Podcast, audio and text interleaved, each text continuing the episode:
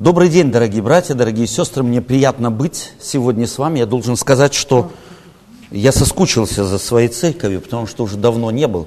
Не знаю, как вы за мной хоть чутку скучаете, я за вами очень. Э, как-то так сложилось, что вот э, я уже давно не был среди вас. Я рад э, и благодарен Господу, что Он э, собирает нас. Сегодня нас несколько меньше, чем обыкновенно, у меня такое впечатление. Э, будем молиться за тех, кто сегодня отсутствует, где бы они ни были, чтобы Господь их хранил. Э, общеизвестно, что христиан, христиане, хотя и строят свою веру на священных писаниях, но священных писаний как таковых, в общем-то, в целом не знают.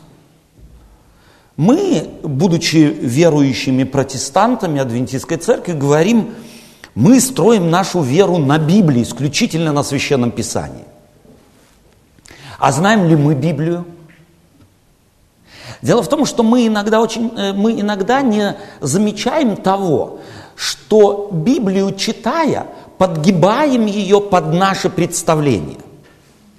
Мы очень часто э, имеем любым, любимые темы, и под эти любимые темы выбираем э, библейские стихи, как вот в лесу ходим, ягоды собираем, так и стихи не спрашиваем, на каком кусте выросла ягода, какого она цвета, какого она вкуса и так далее. Самое главное, она есть.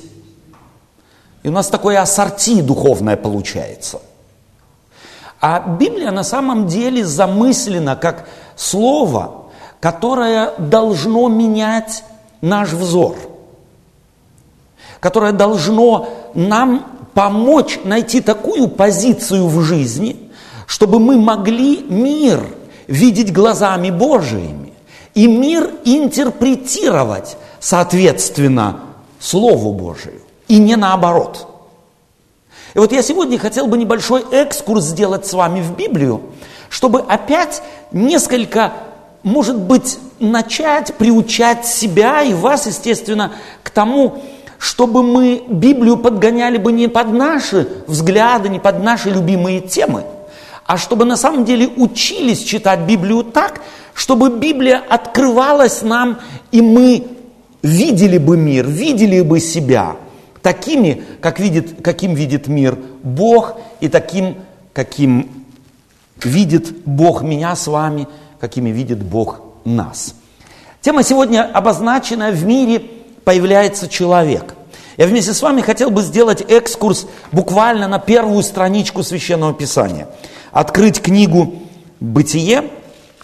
Она в русском языке почти так же называется, начинается с той же буквы, что и в, греч... в еврейском языке. На еврейском языке она называется «берешит». Э, и мы первый стих читаем, э, э, и звучит он «берешит бара Элохим эт Хашамаим веэти хаэрец. Вначале Бог сотворил небо и землю. Вначале Бог сотворил небо и землю. Знакомые слова. Мы их не раз читали, мы их не раз слышали. Но чтобы понять их глобальность, чтобы понять их глубокую суть, нам нужно спросить, кто их написал. Кому он их написал? Кто первый адресат? Что заставило его начать эту первую книгу Библии писать вот так, как он их написал? Чего он хотел этим сказать? И только потом, что значат эти слова для меня, на самом деле почти автоматически откроется. Берешит бара Элохим. В начале Бог. Библия упала на землю не с луны, как в то верят мусульмане. Коран для мусульман спущен был Богом на золотых страницах, дан был Магомету.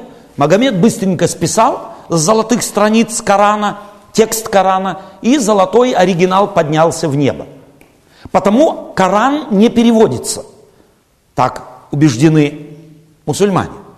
Библия не упала с неба. Она дана Богом через людей в реакции на нужды людей. если я поставлю вопрос и спрошу вас, как вы думаете, когда появилась книга «Бытие», книга «Берешит», первая книга Моисея? Примерно, когда бы вы ее, э, так сказать, предположили бы ее рождение, ее появление на земле? Я слушаю ваши ответы. Давно кто-то говорит. Это очень хороший ответ. Мне он очень нравится. Очень давно. А точней, Павел. После вывода народа израильского из Египта, совершенно верно. Эта книга появилась, скорее всего, после книги «Исход». Книга «Исход» описывает историю выхода народа израильского из Египта – и вот народ израильский вышел из, из Египта. Куча рабов, около миллиона мужчин, плюс женщины и дети вышли из Египта, у которых не было корней. У них не было прошлого. Если бы ты переехал в чужую страну, и тебя спросили бы, кто ты был, и ты бы сказал раб. С удовольствием бы сказал, нет – мы должны не забывать, что когда библейский народ израильский появляется на арене мира, тогда уже существовала масса других народов, которые имели прошлое и имели свою историю, кроме народа израильского. Она только-только начинала развиваться – И рабы чувствовали себя неловко в диалоге с язычниками. Кто вы? Мы дети Авраама, Исаака и Якова. А это еще кто такие? А Бог у вас какой? У нас Бог Исаака, Авраама и Якова. Элохим или Яхве. А кто это такой? Вы хоть нам его покажите. Вы нам его историю расскажите – так мыслили и так, скорее всего, спрашивали, так, скорее всего, велся диалог между языческими народами Ханаана и народом Израиля. И тогда народ израильский стал спрашивать, где наши корни, каково наше прошлое, откуда мы. Они стали искать свою идентификацию, чтобы понять себя. И Моисей начинает рассказывать им историю творения мира. Почему? Потому что все языческие народы уже имели свое представление о том, как мир был создан. У каждого из них было свое научное представление о мире. У них, они рассказывали мифы, называем мы, они рассказывали различные истории о появлении их богов. Если кто-то так немного изучает, знает древнюю историю, э, немного помнит из школьной программы мифы Греции, мифы Рима, мифы Египта, мифы Месопотамии, Финикии, Вавилона, те знают, что они невероятно сложные и невероятно запутанные – но некоторые из них, к некоторым из них полезно присмотреться. Вот мне в голову приходит один из мифов Месопотамии. В мифе этим, этом рассказывается, как появился мир. Интересно, что мы, когда читаем первую строчку книги «Бытие», «Берешит бара Элохим» вначале сотворил Бог небо и землю – а потом следующим, в следующем предложении Бог о чем, Библия о чем рассказывает? Чем она занята? Небом она занята или землей? Она занята исключительно только землей, материальным миром. Знаете, что это для язычников было, собственно говоря, невозможная вещь? Как Бог занимается материальным миром – Потому что для них Бог было существо духовное, а духовные существа с материальным миром не имеют ничего общего.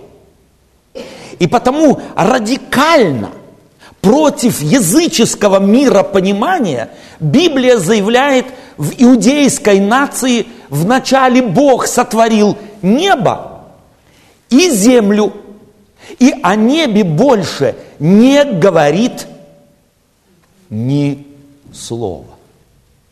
Библия о небе не говорит ни слова. Здесь бы любой языческий миф, две трети мифа своего посвятил бы тому, что творится на небе. Какие боги, с кем боролись, за кого вышли замуж, кого родили, с кем воевали, что разделили, какие у них были проблемы. Этим был, был бы занят мир языческий. Библия язычников. Но Библия иудеев не занимается небом. Она демонстративно переходит к материальному миру. Вначале Бог сотворил небо и сотворил землю, и дальше Библия повествует, повествует детально, что Бог сделал. И главное слово первой главы книги «Бытие» – это слово «отделил» или «разделил». Точнее будет фактически слово «отделил». Это слово «отделил» несколько позже встретится, или вернее в книге «Исход» встречается как «я свят, и вы будьте святы». На русском языке это звучало бы, на не церковном языке звучало бы «я отделен», «я особенный», и вы будьте особенны. Человек таким образом, народ израильский таким образом был просто вынужденным быть особенным. Бог отделяет воду от воды, Он отделяет сушу от воды, Он отделяет свет от тьмы, Он постоянно отделяет.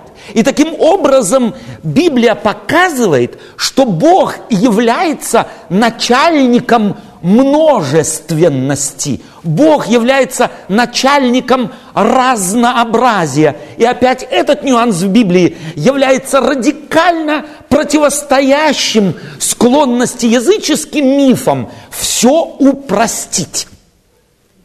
Язычники пытались все упростить, а Библия, еврейское повествование творения мира, оно многообразно, многоцветно и многоформенно.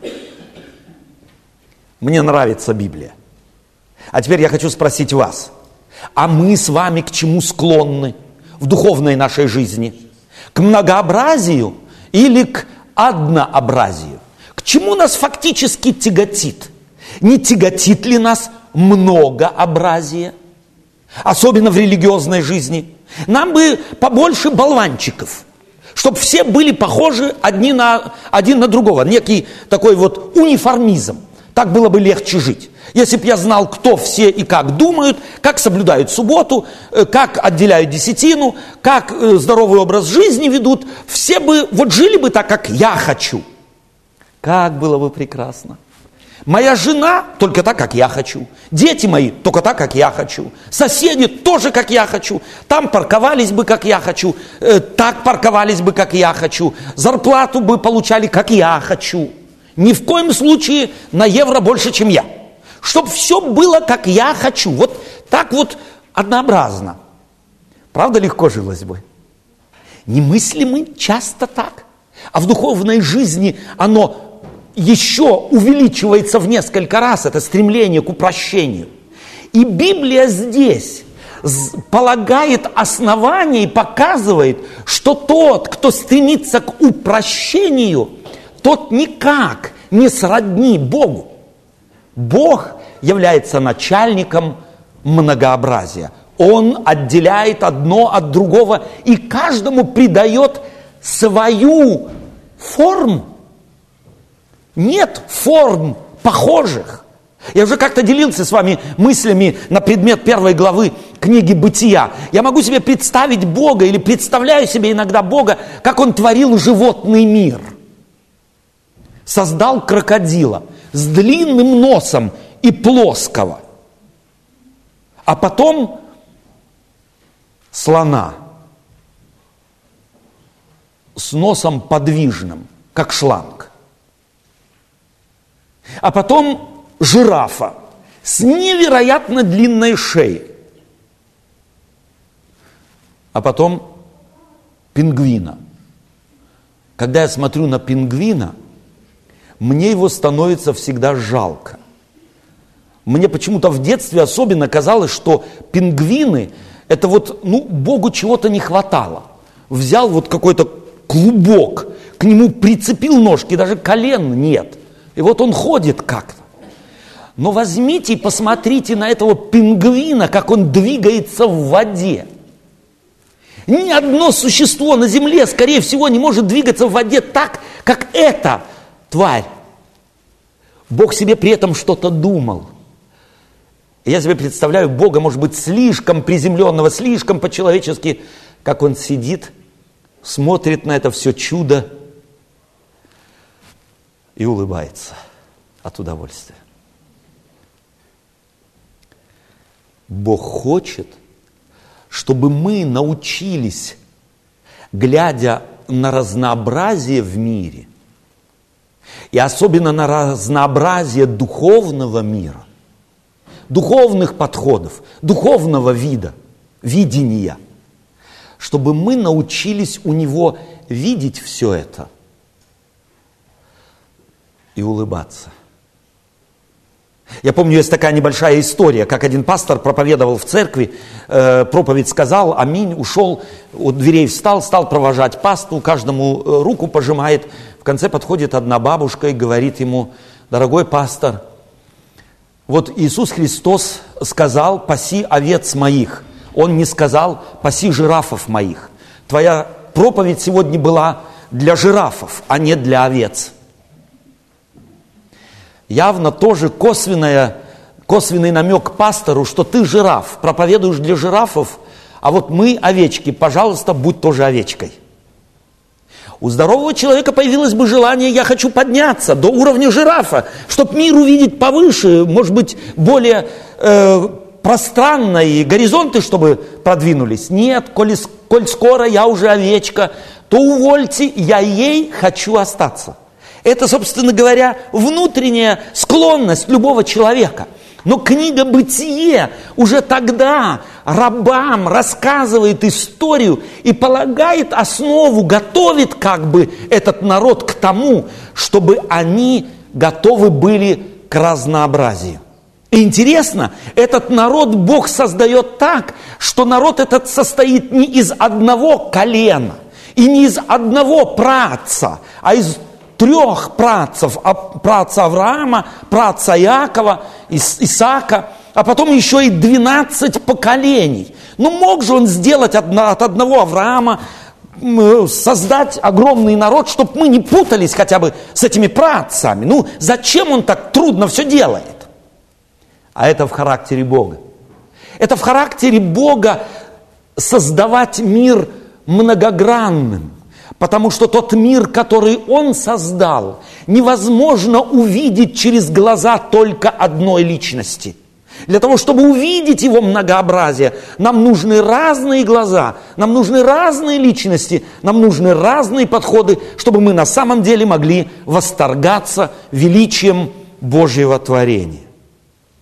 В противоположность языческой тенденции упрощать мир – Библия повествует на первых страничках о том, что Бог отделяет одно от другого и каждому дает свою непохожую форму. Вода никак не похожа на землю.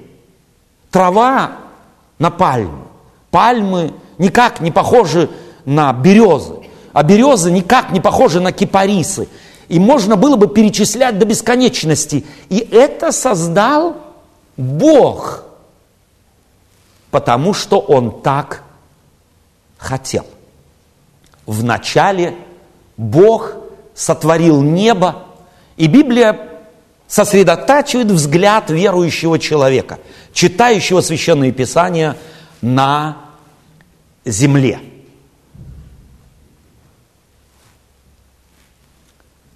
В начале слово «берешит» – Совершенно изумительное слово. Это слово предполагает не э, время, когда произошло, а место, где произошло. Слово «берешит», чтобы его понять, ему нужно задать слово не «когда», а «где». Точно так же, как мы иногда говорим, в начале улицы стоит дом такой-то. В начале Бог создал небо и землю. Где? Где же это начало? И Библия объясняет, начало это в Боге самом. Начало положено в Боге. Иоанн тысячелетия позже будет писать, в начале было Слово, и Слово было у Бога, и Слово было Бог. Ничего без Него не начало быть, что начало быть в Нем мы все находимся. Апостол Павел, когда проповедовал в Афинах, он еще точнее и короче это сформулировал, когда он афинянам проповедовал, ибо мы им живем и движемся и существуем. Фактически вот это «им» в русском языке неверно переведено. В э, оригинальном тексте там стоит предлог, который надо было, надо было перевести «в нем мы живем и движемся и существуем». Представляете себе вот такое огромное, всеобъемлющее, невидимое нами существо, в котором мы находимся. И когда читаю эти тексты в Священном Писании, у меня создается впечатление, э, будто я ребенок и нахожусь в животике у моей мамы. Со мной ничего не может произойти. Где сотворен мир, где он зиждется, где поставлен его, поставлен его фундамент, Берешит отвечает на этот вопрос в Боге. Это не вопрос времени, а вопрос пространства и места. В Боге положено начало нашего мира. И потому, глядя на Иисуса Христа и зная эту правду, апостол Павел мог спрашивать, кто может отлучить нас от любви Божией? Кто может вырвать мир из сердца Божьего? Кто может вырвать мир из рук самого Творца Вселенной? Есть ли такая сила? И у апостола Павла на этот риторический вопрос один ответ. Нету такой власти, нету такой силы. Берешит. Совершенно интересное слово, начинающееся еврейским словом «б». И еврейские слова читаются, естественно, справа налево. Еврейский текст читается справа налево. И в и равинской традиции эта маленькая буква «Б» рассматривается ими как квадратная скобочка. Это одновременно и объяснение, и взгляд на мир. Все, что внутри квадратной скобочки, а внутри квадратной скобочки о чем идет речь? О земле, о мире – это тебя пусть интересует. Не лезь за скобочки. О небе Библия ничего не говорит. За скобочками тебе делать нечего. Это не твое, ты творение, и Творца никогда не поймешь, если только Творец не откроется тебе сам. И Он открывается себе, открывает себя тебе и помещает это внутри скобочек. Все, что внутри скобок – Пусть тебя интенсивно интересует. Не лезь в эзотерику, не лезь в разные э, сопряжения звезд или энергетик и так далее и тому подобное. Это не библейское видение мира. Бог уже тогда через Моисея хотел защищ- защитить человека от фантазий и неких своих мифов, которыми они пытаются или пытались объяснить появление мира. Когда вы будете впредь читать книгу «Бытие», не забывайте эти маленькие нюансы, маленькие указательные пальчики, которые показывают на глубокую мудрость, скрытую в этих первых строчках священного писания.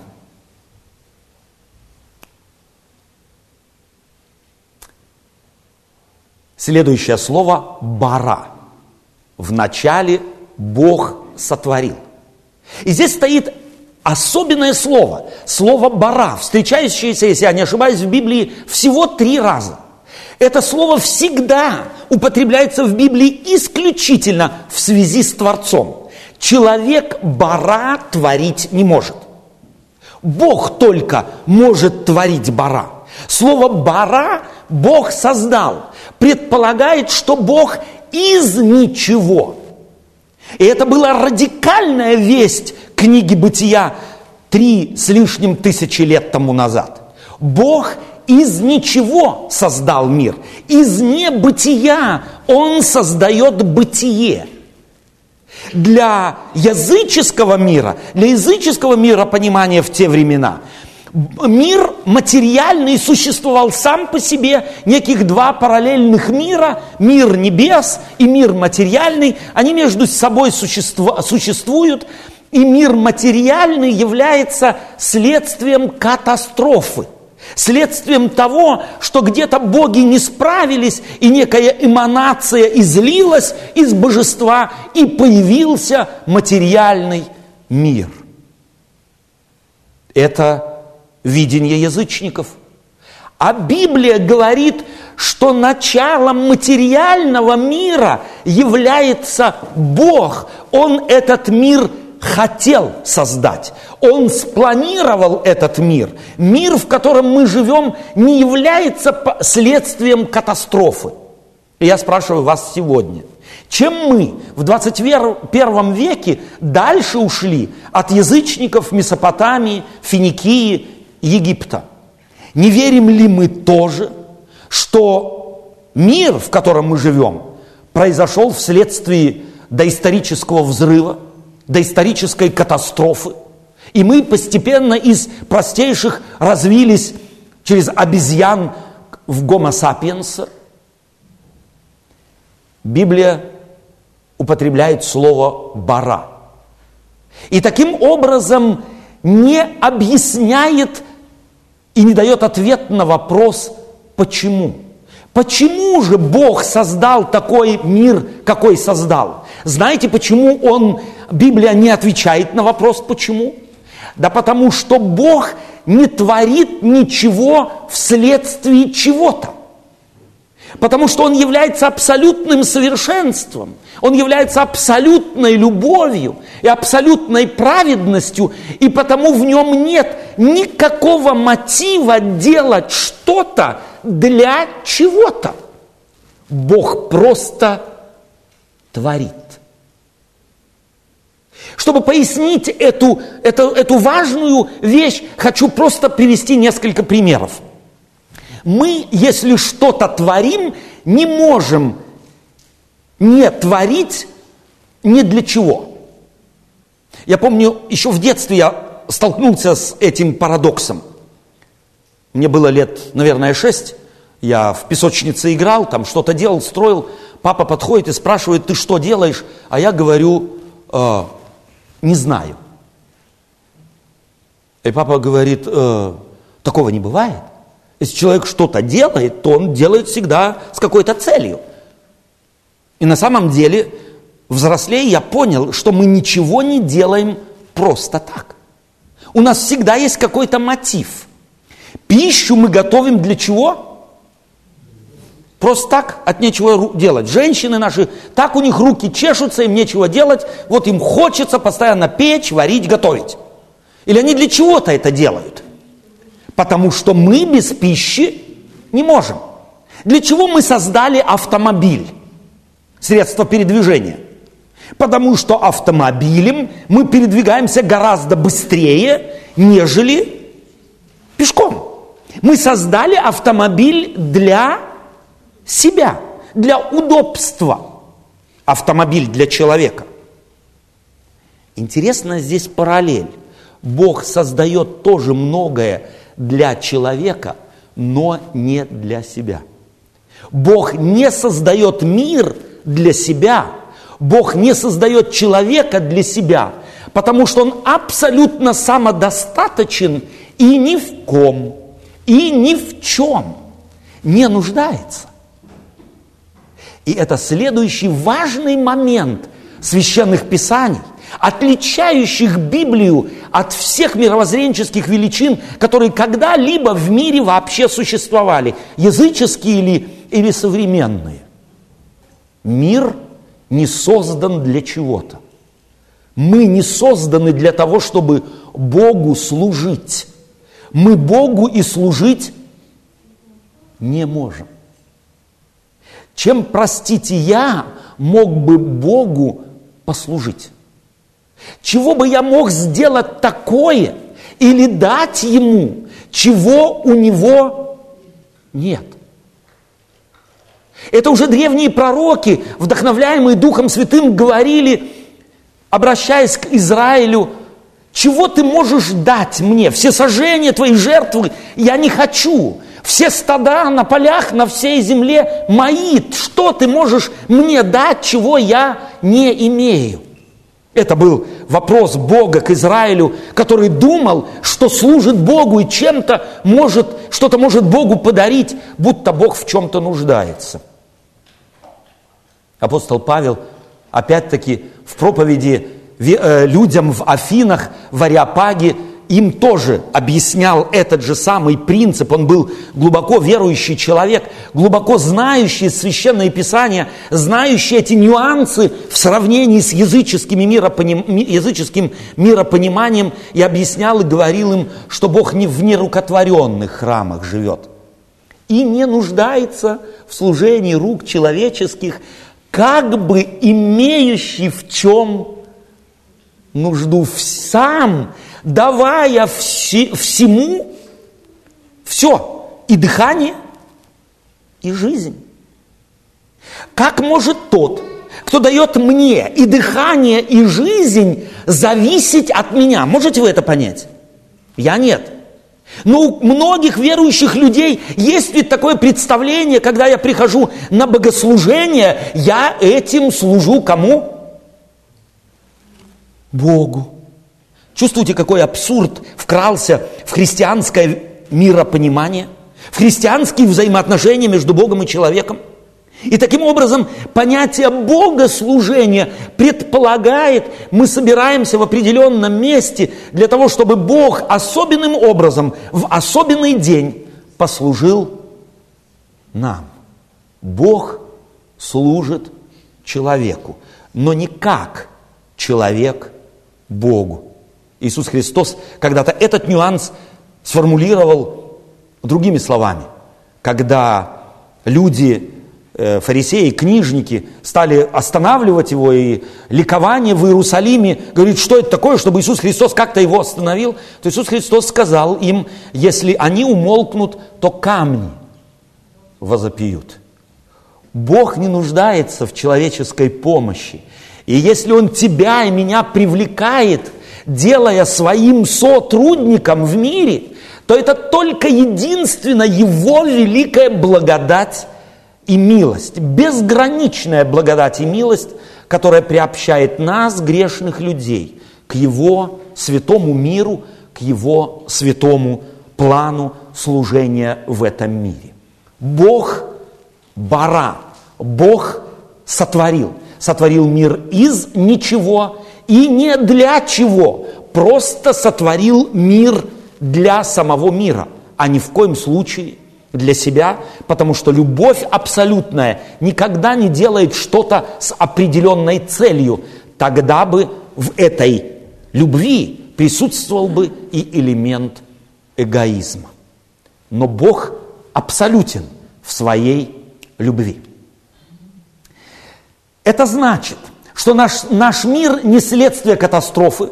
Наши современники придерживаются мнения, что наш мир это тоже продукт некого, некой случайности, до исторического взрыва. Э, мы недалеко ушли от э, древних язычников, и но во времена появления Ветхого Завета считалось, что мир появился вследствие катастрофы, как, кстати, и сегодня. Небо и землю сотворил Бог – об этом мы говорили с вами, что Бог начинает отделять и земле придавать совершенно определенные формы.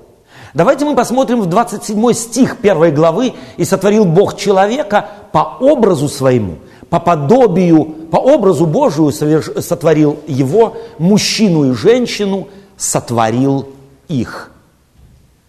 Для древних человек был та, точно так же, как и мир, следствием катастрофы.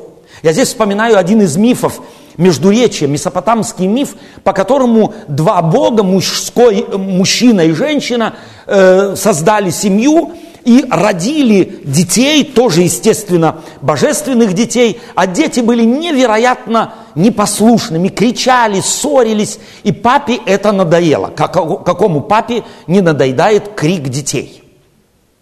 И папе, этому божественному папе, дети, которых он произвел со своей божественной супругой на свет, так надоели, что он решил их уничтожить и стал со своей женой об этом поговаривать.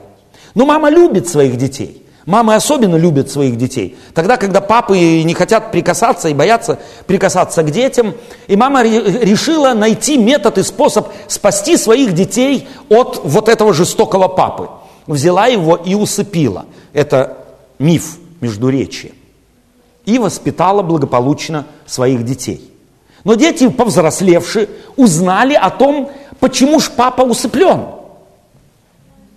И у них появилось сомнение на тот счет. А что ж, если вдруг у мамы появятся такие же мысли, как у папы, и они решили с мамой расправиться заблаговременно. И объявили маме войну и уничтожили маму.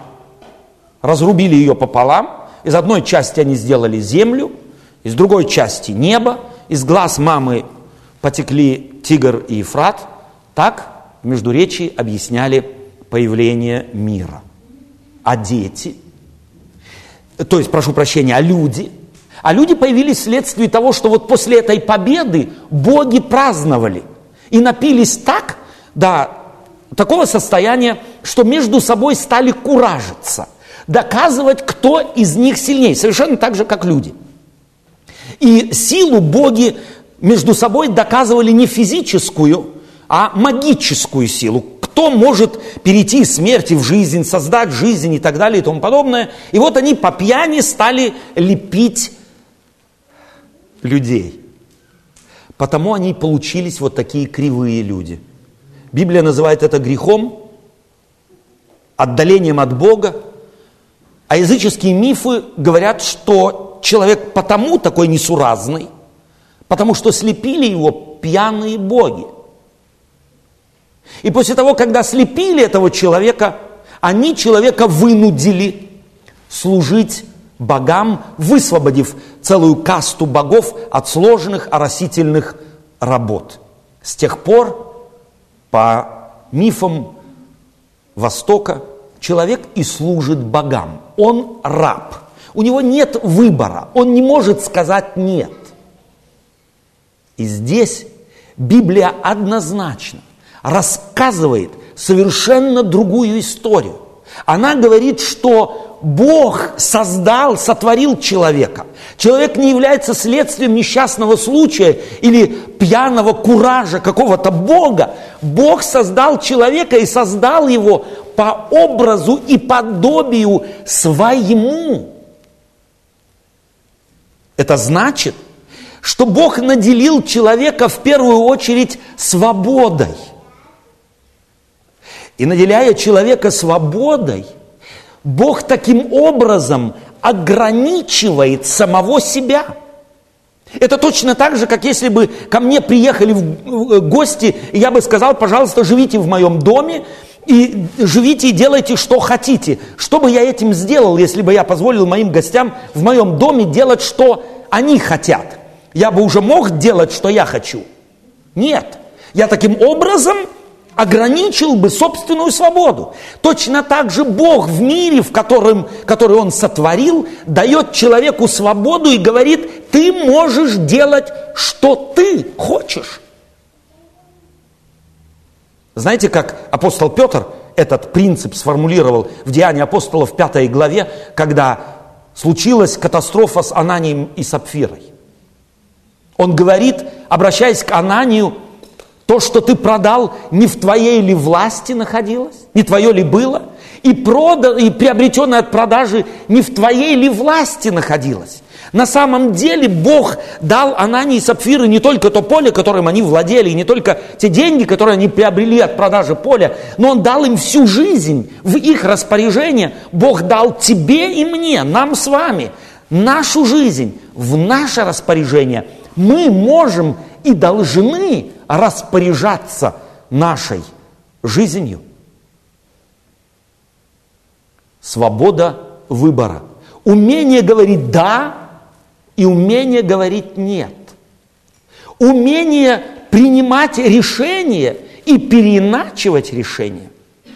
Умение задавать самому себе вопрос «Кто ты?» Почему ты делаешь то, что делаешь? Каковы твои мотивы? Умение заглянуть в самого себя. Это сродни божественности – Никакое другое тварное существо на земле этих особенностей, этого дара, говорит самому себе «я есть» и уметь оценивать себя и свои поступки, ни одно тварное существо на земле не может. Вы чувствуете, как высоко Бог поднимает человека, наделяя его лучшими из своих собственных качеств. Вы чувствуете радикальную противоположность библейского, библейского антропогенеза, рождения человека в сравнении с языческим антропогенезом, появлением человека. Я не могу не восторгаться этими принципами Библии. И создал Господь Бог человека из праха земного, и вдунул в лицо его дыхание жизни, и стал человек – душою живою и вдунул в лицо его дыхание жизни. Здесь русский переводчик смягчает написанное на еврейском языке. Потому что то, что написано на еврейском языке, вообще в русской культуре очень странно. В оригинальном языке написано «и вдунул в ноздри его, в нос его дыхание жизни». Знаете, что это значило в еврейской культуре? В еврейской культуре это было приветствие, когда кто-то, особо уважая другого, касался своим носом его носа. Бог таким образом целует человека в носик, приветствуя его в этом мире. «Я рад тебе» означает эти слова. Вдунул в ноздри его дыхание жизни. Бог хотел появления человека. Бог вызывает его к жизни. Бог рад тому, что он человека создал. И интересно, что в Библии после каждого акта творения есть одна фраза. И увидел Бог, что то, что он сделал, весьма хорошо. Оно не следствие катастрофы дыхание жизни. Следующий текст, 19 стих 2 главы э, э, книги «Бытие». «Господь Бог образовал из земли всех животных полевых и всех птиц небесных и привел к человеку, чтобы видеть, как он назовет их, и чтобы как он наречет, как наречет человек всякую душу живую, так и было имя ей. И это тоже еще один невероятно радикальный подход к созданию совершенно нового, не существовавшего до то ли мировоззренческого понимания и видения мира. Для древних тот, кто появлялся последним, был самый слабый. В семье, если рождается один ребенок, потом второй, потом третий, кто, и пока они не достигнут совершеннолетия, совершеннолетия, кто из трех по очереди один за другим родившихся самый сильный? Первый или последний? Естественно, первый. Уже по тому, что он превосходит по старшинству следующих. Так смотрели на мир язычники. Звери появились раньше людей. И потому и существовали гороскопы, потому что они предлагали, представляли себе, что эти звери так или иначе как-то из потустороннего духовного мира влияют на этот мир людей. В Библии повествование точно так же соответствует языческому представлению или рассказу о том, как сотворен был мир. Звери появились прежде человека – но если в цепочке языческого представления о человеке человек является последующим, а потому самым слабым, ни на что не способным, самому себе не принадлежащим, а являющим, являющимся рабом, рабом богов, то в бытие все совершенно по-другому. Он хотя и последний, но он дает имена зверям. Кто дает имена. Папа сыну, дочке или дочка и сын папе. Тот, кто дает имена, тот кто? Папа, родитель. Таким образом, через повествование, бытие в 19 стихе 2 главы, Иисус Христос или Бог, побуждая Моисея, э, формулирует совершенно определенный принцип. Не смотри на то, что ты последний, на самом деле, по представлению людей, самое слабое звено, и человек оказался, в конце концов, слабым звеном, впадшим в грех. Но его предусмотренное место во Вселенной, его предусмотренное место в мире, это место князя, это место папы, это место царя в этом мире. Он дает название животным и таким образом делает напрямую их всех зависимыми от себя. Интересно, может быть, эта закономерность, она наблюдается во всей Библии. Именно слабый в конце концов становится сильным. Вы этот принцип замечаете в Библии? Кто был первородным или кто по жизни был слабей, Исав или Иаков? Иаков был слабее Исава. Но кто стал первым? Иаков. Кто стал вторым, а де-факто первым, потому что его имя носит трон царский, иудейский во всю вечность, первым царем Израиля после Саула. Самый большой, самый сильный брат из, или сын из семьи Иисея? Или тот, на кого никто не обращал внимания? Или тот, кто вообще нигде и никак не котировался? Самый младший, который просто пас папиных баранов. На больше он способен не был.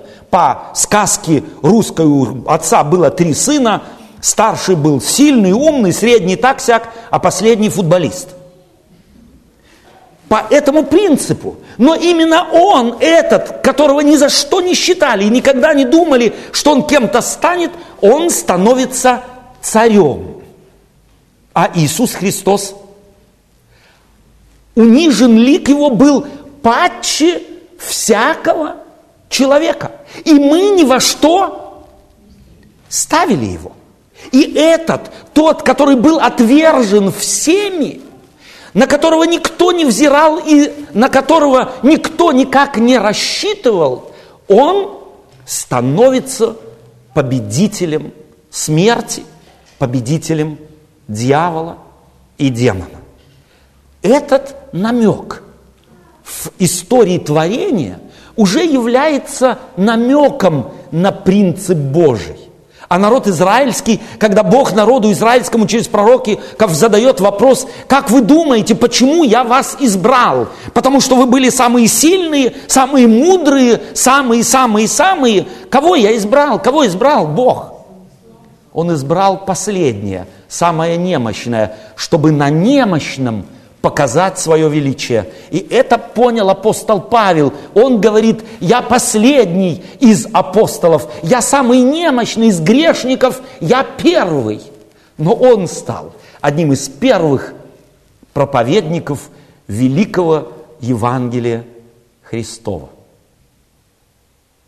Книга Бытие, Берешит, начало. Начало того, как Бог начинает открывать людям свой характер. Она не может не заворожить. Она не может не заставить человека по-другому взглянуть на себя, взглянуть на мир. Бог любит этот мир. И если вы дети Божии, вы не можете не любить этот мир, не страдать вместе с Творцом его болезнями, не переживать его перипетии так, как переживает их Творец Вселенной.